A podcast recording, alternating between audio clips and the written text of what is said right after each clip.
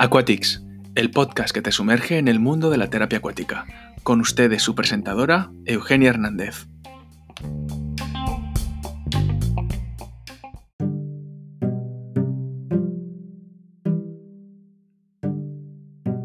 La terapia acuática se aplica con la finalidad de curar una enfermedad o paliar sus síntomas, y como tratamiento de mantenimiento en distintas discapacidades. El agua es un elemento asociado tradicionalmente a la vida y el bienestar. La terapia acuática se sirve de este medio líquido para restaurar la salud de personas afectadas por una amplia variedad de problemas físicos, psíquicos o mejorarla cuando la recuperación total no es posible. Una de las ventajas de trabajar en el agua es que no hay límite de edad. Desde los bebés hasta los ancianos pueden disfrutar de sus efectos y beneficios.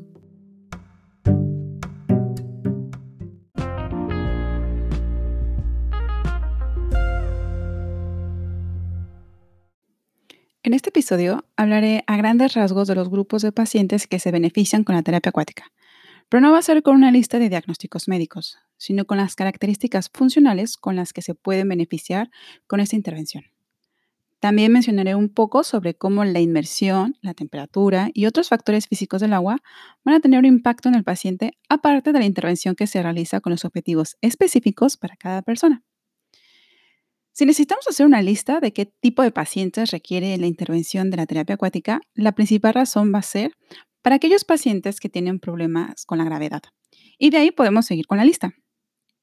Algo que sí me gustaría recalcar es que no todos los pacientes se van a beneficiar con este tipo de terapia, debido a que hay algunas patologías que incluso les va mejor afuera del agua. Es por eso que hay que ser muy bien, eh, saber qué es lo que sí les puede servir a los pacientes y qué es lo que no les puede servir a los pacientes. Y para eso hay que conocer a los pacientes, la patología y nuestras destrezas como terapeutas físicos. Al pensar en el entorno que nos ofrece el agua, debemos de saber que nos va a dar una estabilidad, simplemente en el momento en que entramos a la piscina.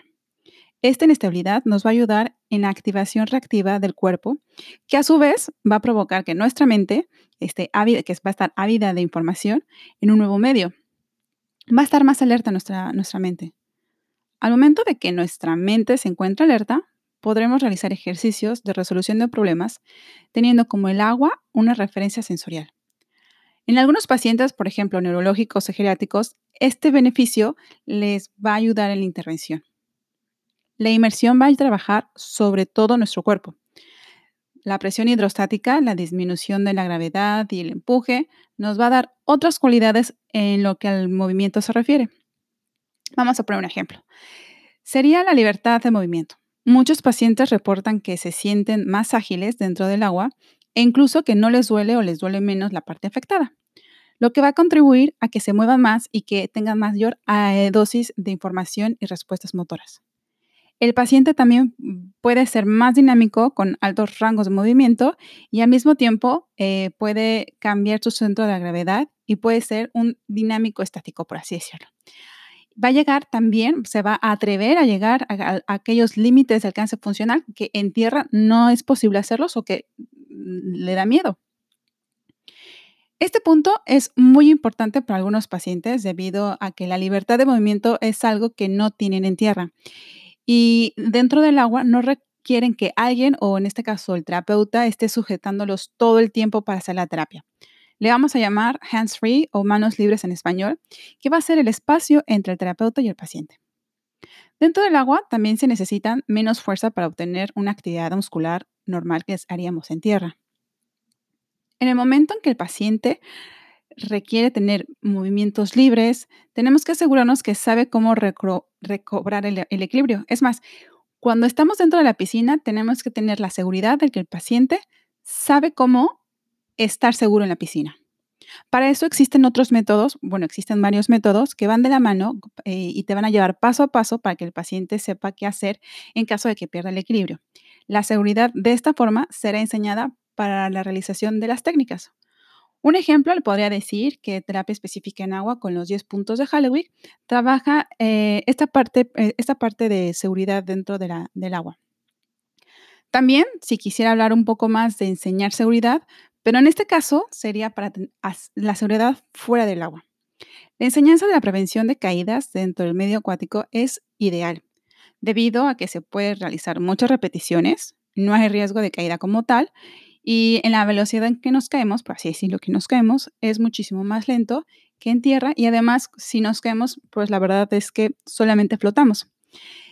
El tiempo que, es más lento, dentro, em, que nos caemos más lento en el agua, hace que nuestro cerebro tenga el tiempo suficiente para pensar qué hacer y reaccionar. Así que cuando nos pase o les pase al paciente que tiene ese, ese momento en que se va a caer, pues el cerebro ya sabe qué hacer, cómo reaccionar, también su cuerpo ya sabe cómo reaccionar debido a la interacción que tuvo, las repeticiones que tuvieron en el entrenamiento en, en el agua. Algo extra que nos da la terapia acuática es la motivación. El paciente se da cuenta que puede realizar más cosas de las que fuera del agua no puede.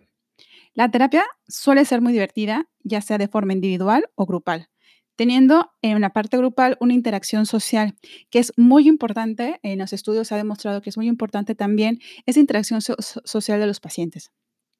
Y los pacientes claramente disfrutan su terapia, lo cual va a hacer que tengan mejor adherencia a la misma y que continúen yendo, que al final eso es una adherencia, ¿no? Las piscinas terapéuticas van a proporcionar una gran cantidad de estímulos por las propiedades físicas y además también por todos los materiales que se encuentran alrededor de, la piscina. Vamos a tener flotadores, que es lo más común que vemos siempre. Eh, vamos a tener, podemos tener también un circuito de obstáculos. Esos circuitos de obstáculos los podemos trabajar ya sea para prevención de caídas, podemos trabajar muy específico para un grupo de, pacientes ortopédicos, bueno, en, fin, ¿no? Cada, cada terapeuta tendrá como su objetivo con cada paciente.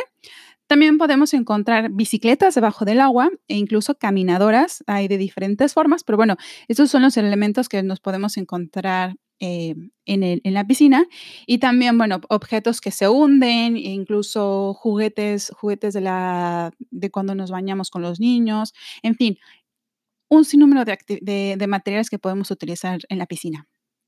Además, las actividades de prevención y de promoción de la salud están contempladas actualmente en el ámbito sanitario como un elemento fundamental en el abordaje integral de las personas, siendo su principal y su principal esencia, perdone, el, la mejorar la salud. La terapia acuática ha demostrado ser una intervención terapéutica muy eficaz a desarrollar en los tres niveles de prevención.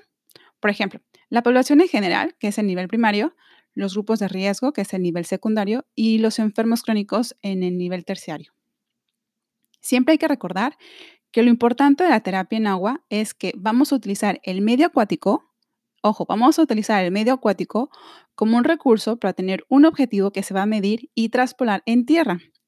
Es muy importante porque de nada va a servir que, vamos a realizar un método, una terapia, una intervención en el agua cuando no vamos a tener un beneficio para el paciente en sus actividades de la vida diaria. Lo ideal e indispensable es que hagamos una valoración con un objetivo concreto que se puede utilizar con, por ejemplo, con nuestros objetivos SMART para tener un punto de partida. Las valoraciones en agua sí existen y se relacionan más para saber qué tan adaptado está el paciente al medio acuático. Sin embargo, tenemos que medir a nuestros pacientes fuera del agua para ver los cambios después de la intervención en el medio acuático. Una vez más, es vamos a utilizar el agua como medio de una intervención, pero nuestro objetivo final es que el paciente mejore fuera del agua, o sea, que sus resultados eh, sean mejores en, eh, fuera del agua. Va a parecer raro, pero uno de los errores más comunes es que no hacemos lo que medimos o no medimos lo que hacemos. Voy a poner un ejemplo. Realizamos la valoración de alcance funcional, pero en la intervención realizamos movimientos de bipedestación y fitness.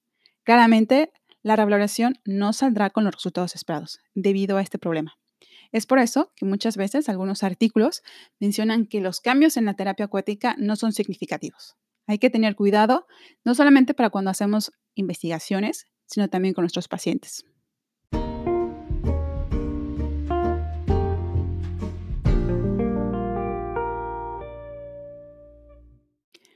La inmersión en agua activa eh, varias modalidades somatosensoriales distintas, que van a incluir sensaciones táctiles, de presión y térmicas. Las entradas somatosensoriales pueden incluir una variedad de respuestas cardiovasculares y respiratorias, incluida la disminución de la frecuencia cardíaca, el aumento del volumen del gasto cardíaco, entre otras. Estas respuestas fisiológicas pueden tener beneficios terapéuticos. De hecho, la inmersión en el agua se utiliza como parte del régimen de rehabilitación para, para trastornos ortopédicos, cardiovasculares y respiratorios. En el sistema respiratorio hay un aumento de las demandas, lo que permite una mayor exhalación. Por lo tanto, los músculos respiratorios se ven obligados a trabajar un poco más duro en el agua, lo que hace que estos músculos se vuelvan más, eh, que tengan más tono, incluso solamente es estar dentro del agua, sin que hagamos absolutamente nada.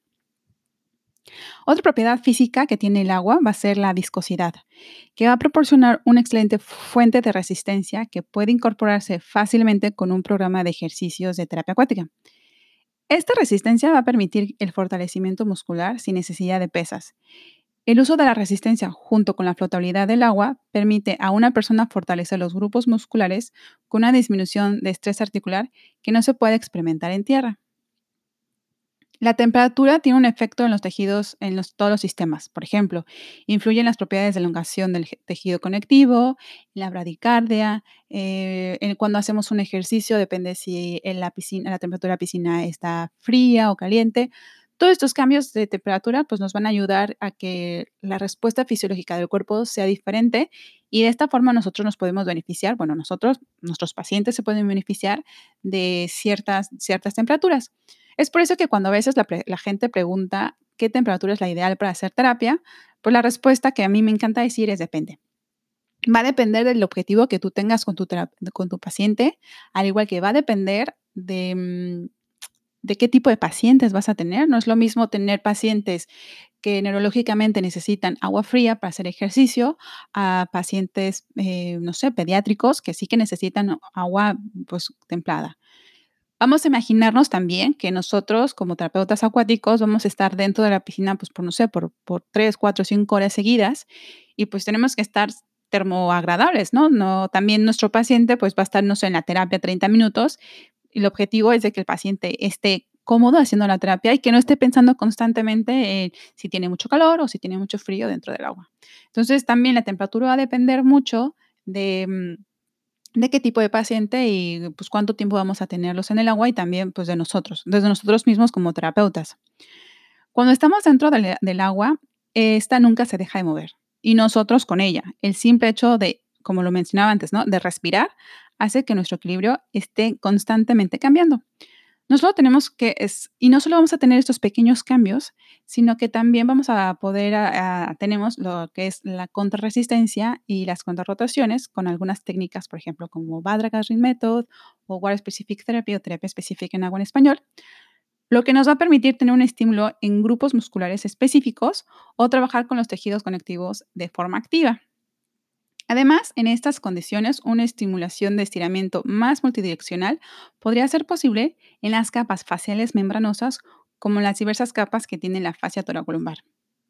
Esto que menciono es importante porque muchas veces tenemos, por ejemplo, métodos que son muy pasivos y, ah, y, el objetivo de estos métodos es como el estiramiento, la relajación, pero no se olviden que también tenemos, yo creo que es una parte importante, eh, son los ejercicios, eh, los ejercicios, perdonen, que son activos. Después de cuando tenemos, imagínense, ¿no? Ustedes están haciendo ejercicio, están ya sea dentro o fuera del agua, pero están haciendo mucho ejercicio. ¿Y qué pasa cuando lo dejan de hacer? Pues lo cuando dejan de hacer, pues, pues la verdad es que terminan exhaustos y se relajan. Ese tipo de relajación activa en lugar de relajación pasiva tiene mayores beneficios que simplemente dejarse guiar por el terapeuta. Una vez más, va a depender mm, del, objetivo específico de cada paciente y de la destreza de cada terapeuta. Estos simplemente son mm, datos que yo estoy dando por si alguna, eh, para que cualquier persona diga, mira, pues yo me inclino más por este lado, me inclino yo más por el otro lado. Simplemente son datos que estoy mandando. Además de solamente de la relajación activa o la relajación pasiva, vamos a tener también otra parte que de hecho se ve en todos lados, que es el entrenamiento acuático. Y, eso ah, para, mí en lo, personal se me hace súper interesante porque el entrenamiento acuático se ha visto que activa la regulación de los BDNF y puede ser un método de entrenamiento efectivo durante la rehabilitación en pacientes con esclerosis múltiple. El programa de fisioterapia acuática puede ofrecer una intervención potencial capaz de atenuar las respuestas inmunes en individuos con Parkinson en una perspectiva a corto y a largo plazo. Es importante destacar que esta respuesta parece actuar de una manera dependiente del tiempo, modulando marcadores específicos dependiendo del tiempo de exposición, si es en forma aguda o crónica. En pacientes con fibromialgia, el entrenamiento físico con agua puede reducir las concentraciones sistemáticas de citocinas. Estos datos indican que la atenuación de las citocinas proinflamatorias y el aumento de mediadores inmunoreguladores después de una intervención de terapia acuática. como podemos ver, no simplemente eh, las patologías como dolores musculares, dolores este, articulares, sino también tenemos una intervención de lo que son mediadores de inmunoreguladores y también tenemos una intervención en lo que pasa en nuestro cerebro.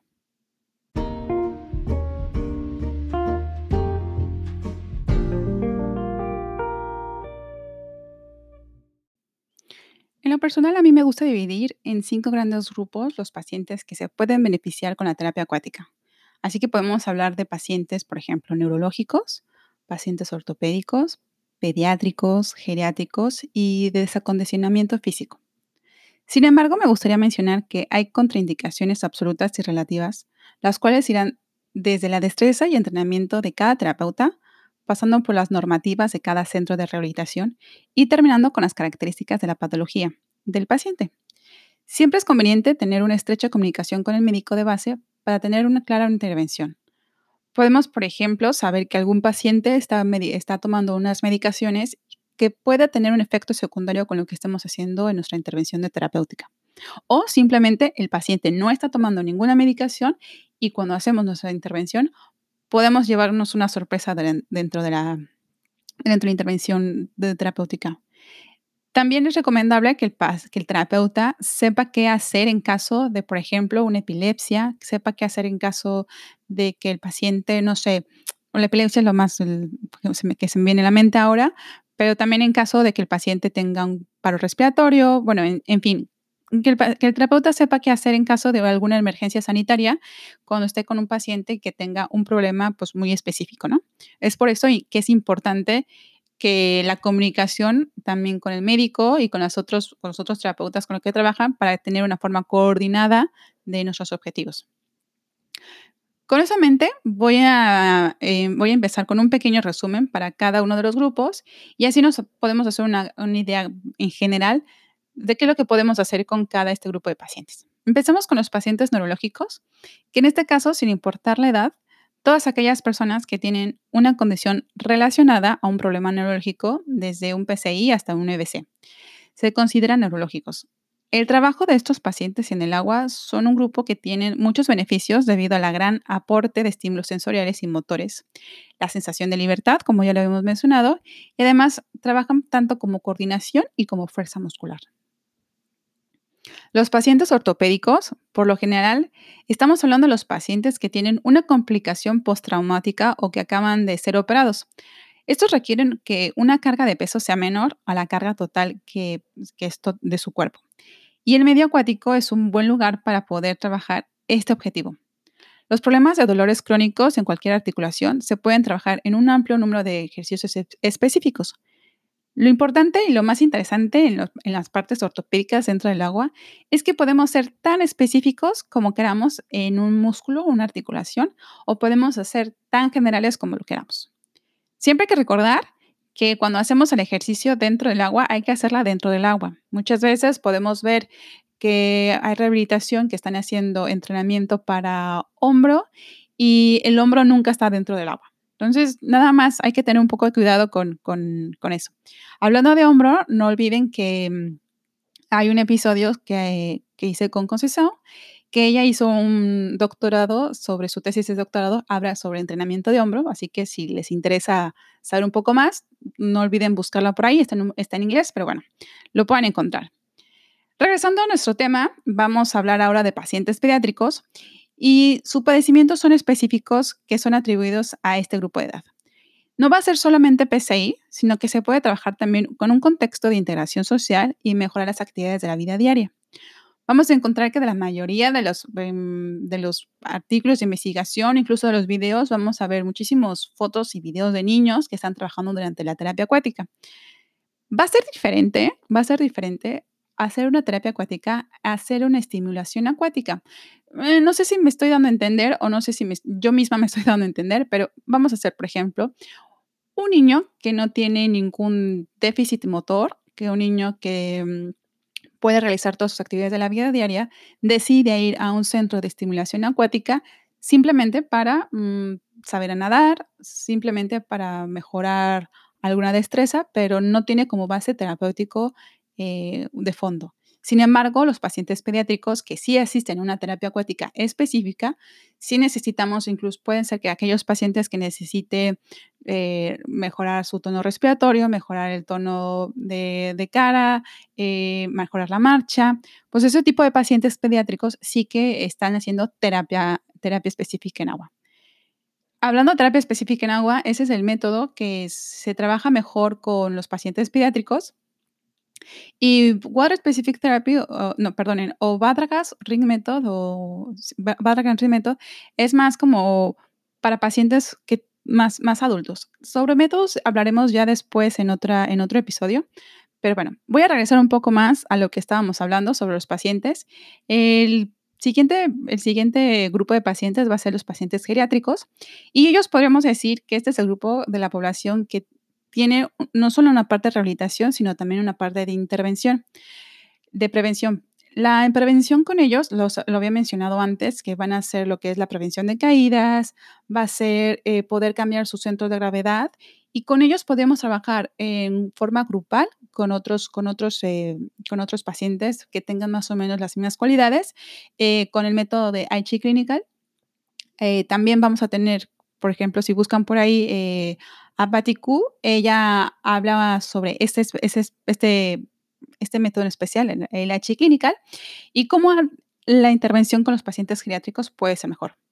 En la prevención de caídas, también recuerden que les había mencionado antes em, sobre unos circuitos de, obstáculos.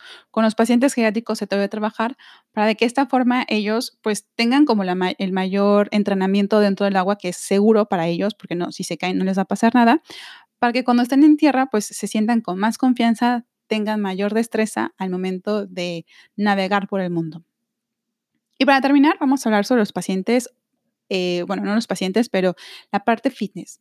Pero no me no, cuando hablo fitness no quiero que piensen que es como aqua fitness, sino que se va a tratar de pacientes que tienen eh, que están en sedentarismo o que tienen o que una patología impide que su sistema aeróbico o anaeróbico mejore van a ser aquellos, eh, vamos a ser aquellos pacientes que tienen, no sé, obesidad, que queremos que se muevan porque dentro del agua es más fácil alcanzar niveles de gasto cardíaco más, más rápido que en tierra. Em, la, temperatura también puede, la, si, si, se, si por ejemplo sudan mucho, pues, pues en el agua pues ya están mojados todo este tipo de cosas que podemos mejorar con, nuestros pacientes. Entonces, fitness no solamente va a ser como aquaerobics, sino para aquellos pacientes que realmente tienen como una base de fondo em, que, que, necesitan mejorar, que es un sedentarismo muy, muy patológico. Hay que mencionar que los objetivos de nuestro tratamiento los vamos a relacionar con la CIF. La CIF es la Clasificación Internacional de Funcionalidades y para tener un marco que nos ayude a una mejor intervención. Lo más importante, una vez más, es valorar antes y después para poder tener una clara evolución del tratamiento y así saber qué hay que hacer y si hay que hacer alguna modificación o seguir en la misma línea del tratamiento. También hay que recordar que cada paciente tiene sus propios objetivos y que es importante hablar con ellos y con los familiares.